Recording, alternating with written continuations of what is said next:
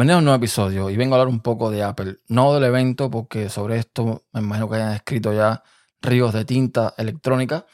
Y realmente, en resumen, fue un evento extremadamente tedioso, aburridísimo. Eh, por poco me duermo, básicamente, porque el único producto que me interesaba ver era el iPhone.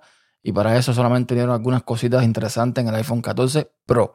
Como por ejemplo la isla dinámica esta, que creo que es sinceramente una genialidad la vuelta que le dieron a este, este espacio en el teléfono que ocupa el notch. Y sinceramente ahí me quito el sombrero con Apple porque lo hizo genial. Vengo a hablar sobre el CEO de Apple. Vengo a hablar sobre Tim Cook, un tipo que en mi opinión muy particular ya está sobrando en la compañía.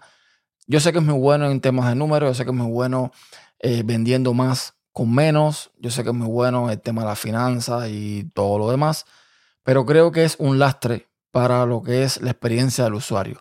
Creo que hoy tendríamos muchas más cosas con Apple si no fuera por este señor. A lo mejor estoy equivocado, espero que sí, pero es, repito, mi opinión.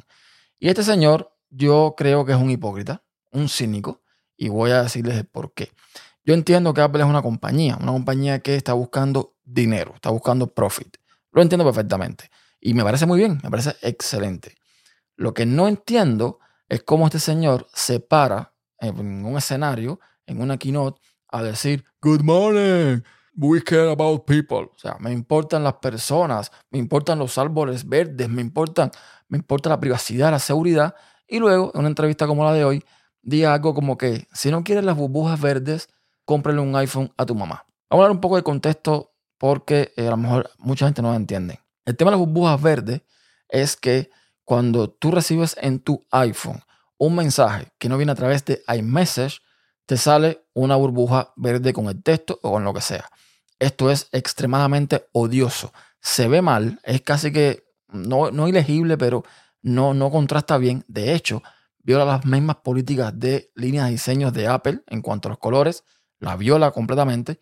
Pero ya vimos en juicio de Epic que esto está puesto ahí de forma eh, intencional para que, bueno, para que la gente se, moleste y se pasen a iPhone o lo que sea, porque esas burbujas verdes son insoportables.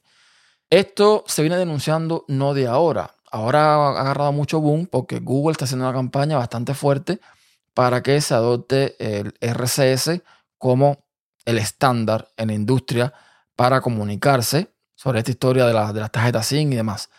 Pero realmente esto de las burbujas verdes no viene de ahora. Esto viene desde hace mucho tiempo atrás, desde el 2015, mm, que recuerdo un artículo que se publicó, eh, alguien, un padre que puso cómo su hijo o su hija estaba sufriendo bullying en la escuela porque tenía un teléfono Android y las burbujas salían verdes. ¿Qué pasa?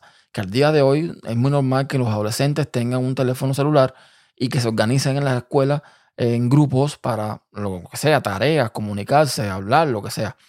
Y lo que pasa es que cuando en este grupo de usuarios con iPhone llega un usuario con Android y escribe un mensaje, sale el mensaje en verde. Y esto hace que los usuarios con iPhone rechacen a los usuarios con Android. Y a este señor, al que le importa a la gente, al tal Tim Cook, en lugar de decir, podemos adoptar RCS y mm, solucionamos el problema, o incluso podemos buscar la forma de cambiar el color verdecito a, esta burbuja, lo que dice es a tu mamá, cómprale un iPhone. Como si ahora yo pudiese agarrar cualquier persona, no sé, a mi mamá, mi papá, y decirle, vaya, te quito tu Android, de que estás ya acostumbrado y te pongo un iPhone para que te acostumbres a utilizar el teléfono.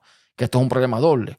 Doble porque ellos no van a entender y doble porque me van a estar molestando a mí todo el tiempo para entender lo que están haciendo o lo que quieren hacer.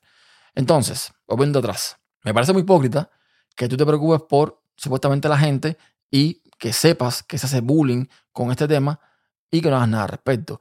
Y que además hable de privacidad y seguridad cuando sabes perfectamente que esto de los SMS y el MMS, con una tecnología insegura y antigua, igual afecta a los usuarios de iPhone. Porque yo, cuando entro a mis sitios de confianza y tengo autenticación en dos pasos y pido un código para autenticarme en dos pasos, no me llega un mensaje de message, no me llega una notificación push de Apple, me llega un SMS, me llega un mensaje inseguro. Y sabemos, porque se han dado casos, de que las tarjetas SIM se pueden clonar, de que las llamadas se pueden clonar, o sea, se pueden hacer de tu comunicación, se pueden hacer dueños de tus mensajes y interceptar cualquier llamada o mensaje que recibas y ya tienes un problema bastante gordo. Entonces, sabiendo estas cosas, este señor, pues no, mejor no. Señores, RCS a lo mejor no es lo mejor del mundo, pero tiene algo bueno y es que cada cual lo puede implementar como entienda. Apple puede implementar su, mm, su forma de eh, comunicarse con otros servidores RCS, los de Google o los que sean, y listo.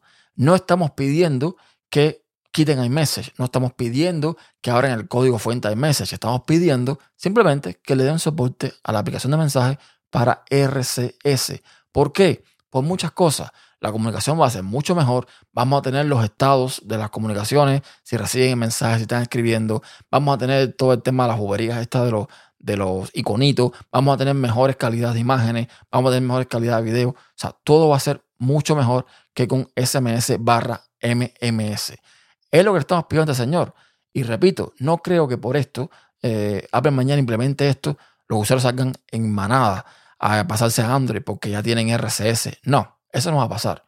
Lo que sí va a pasar es que si resuelven este tema, al menos lo de los colorcitos, quizás mucha más gente se sientan menos despreciadas simplemente por no tener un iPhone. Hasta un próximo episodio.